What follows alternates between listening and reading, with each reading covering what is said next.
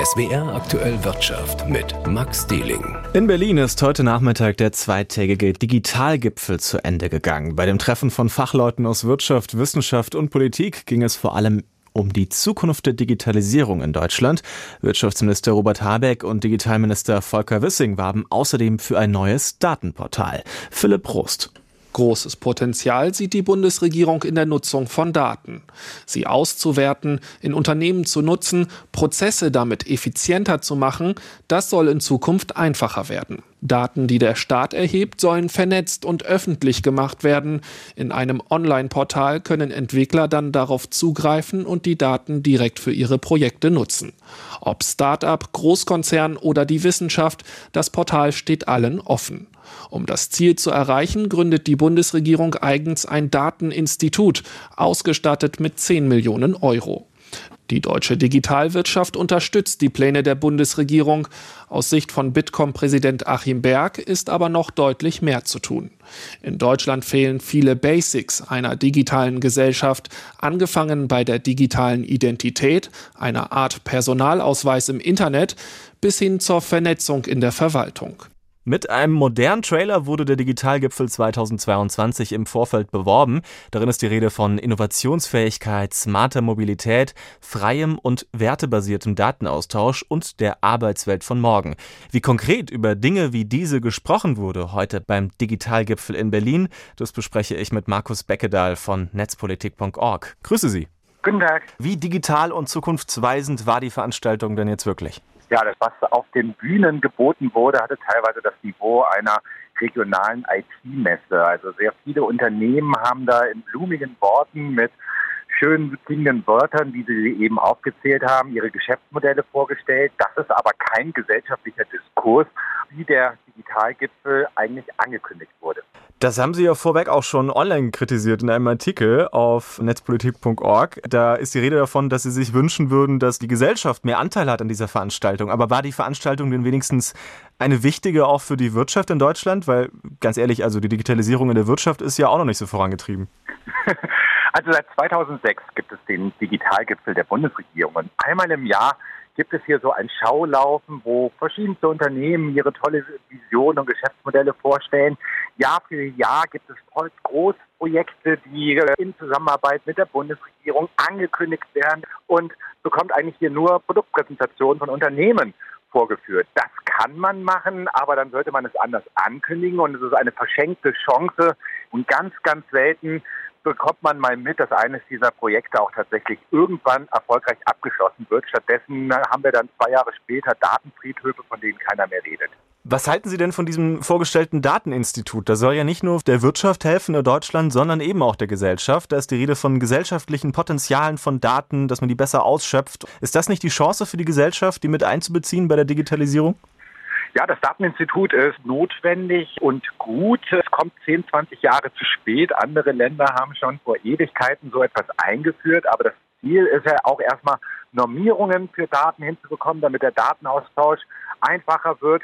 Und hier ist Deutschland teilweise noch ein Entwicklungsland und dieses Dateninstitut trägt hoffentlich dazu bei, dass wir mal zu einem Schwellenland oder einem Industrieland aufsteigen könnten bei der Datennutzung.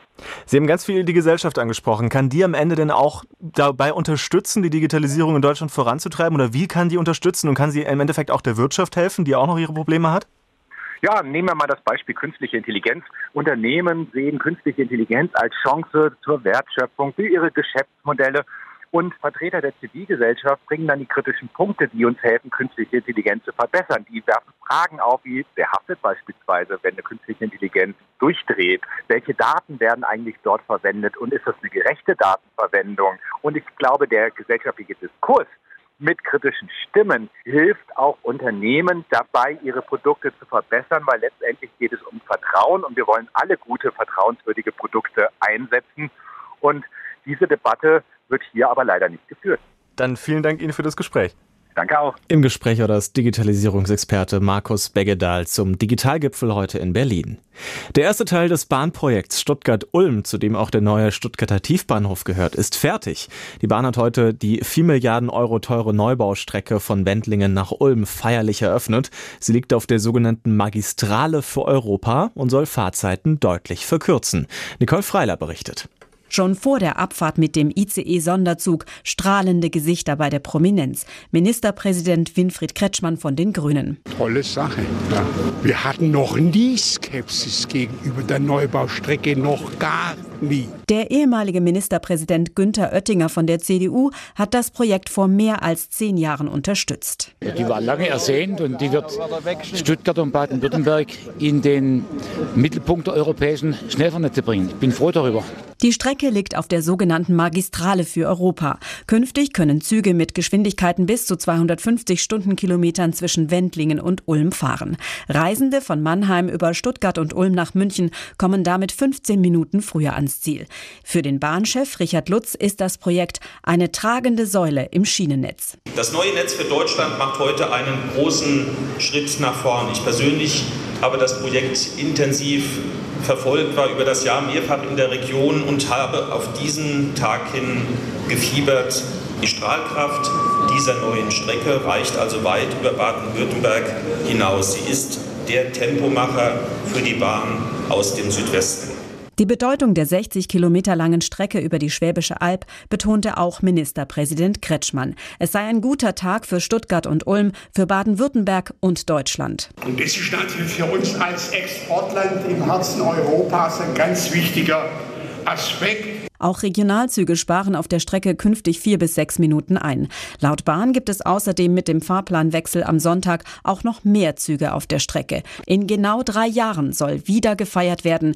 Dann soll auch der Stuttgarter Tiefbahnhof mit der Anbindung an die Neubaustrecke fertig sein. Aus Ulm, Nicole Freiler. Die Neubaustrecke Wendlingen-Ulm wird in einem Zug mit den neuen Preisen bei der Bahn ab Sonntag eingeführt. Tobias Frei aus der SWR Wirtschaftsredaktion. Warum wird es denn schon wieder teurer, das Bahnfahren? Ja, die Deutsche Bahn begründet die Preiserhöhungen unter anderem mit hohen Energiekosten. Der Konzern geht davon aus, dass er allein im kommenden Jahr rund zwei Milliarden Euro mehr für Strom bezahlen muss. Dazu stehen bald auch die Tarifverhandlungen an und da hat die Eisenbahn- und Verkehrsgewerkschaft EVG ja auch schon angekündigt, dass sie mindestens einen Inflationsausgleich für die Beschäftigten haben möchte. Das heißt also, die Personalkosten werden bei der Deutschen Bahn dann wohl auch steigen. Lässt sich denn trotzdem noch kurzfristig sparen beim Bahnfahren?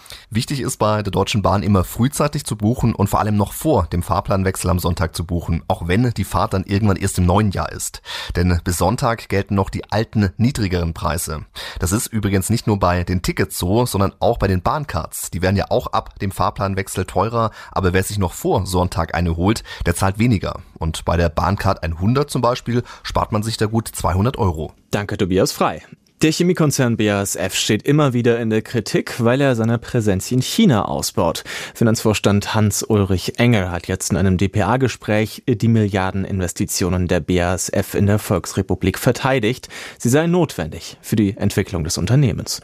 China repräsentiere schon heute mehr als 40 Prozent des globalen Chemiemarkts und bleibe in dieser Dekade der größte Wachstumsmarkt in der Chemie, so Engel gegenüber der DPA. Bis 2030 sollen Experten zufolge zwei Drittel des Wachstums der Branche aus China kommen. BASF habe entschieden, an diesem Wachstumsmarkt zu partizipieren, so Engel, und findet, wir sind als weltweiter Spieler in China unterrepräsentiert. Das China-Geschäft trägt seinen Angaben zufolge momentan 15 Prozent zum gesamten Konzernumsatz Umsatz bei. In der Provinz Guangdong baut die BASF gerade einen riesigen neuen Verbundstandort. Es soll der drittgrößte des Unternehmens werden und bereits der zweite dieser Art in China. Kosten rund 10 Milliarden Euro bis 2030.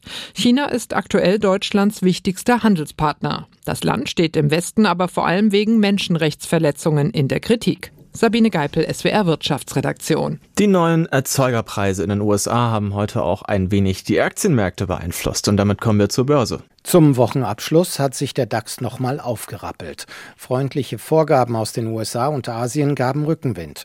Und auf den zweiten Blick sind auch die neuesten Erzeugerpreise aus den USA ein guter Impuls. Erzeugerpreise gelten als guter Indikator dafür, wie sich die Inflation entwickelt. Im November sind sie gestiegen um 7,4 Prozent. Das ist zwar etwas mehr als erwartet, aber zumindest stimmt die Richtung. Sie gehen langsam zurück. Dadurch werde zumindest der Druck auf die US-Notenbank Fed nicht weiter erhöht, so einige Volkswirte. Die Fed tagt nächste Woche. Experten erwarten dann eine Zinserhöhung um 0,5 Prozentpunkte. Die Stimmung der US-Verbraucher hat sich dagegen überraschend stark aufgehellt. Eine Umfrage der Universität Michigan ergab gute Werte. auch bei der Frage nach den Erwartungen für die Zukunft. Der US-Leitindex Dow Jones rangiert leicht im Minus. Der DAX geht heute mit 14.370 Punkten aus dem Handel, ein Plus von 0,7 Prozent. Vor allem Autowerte schnitten gut ab, Mercedes legte um rund zweieinhalb Prozent zu. Auf Wochensicht büßt der Leitindex jedoch über ein Prozent ein. Deutsche Anleger blicken jetzt mit Spannung auf die Zinssitzung der Europäischen Zentralbank am kommenden Mittwoch. Nikolaus Buschlüter, ARD Börsenstudio Frankfurt.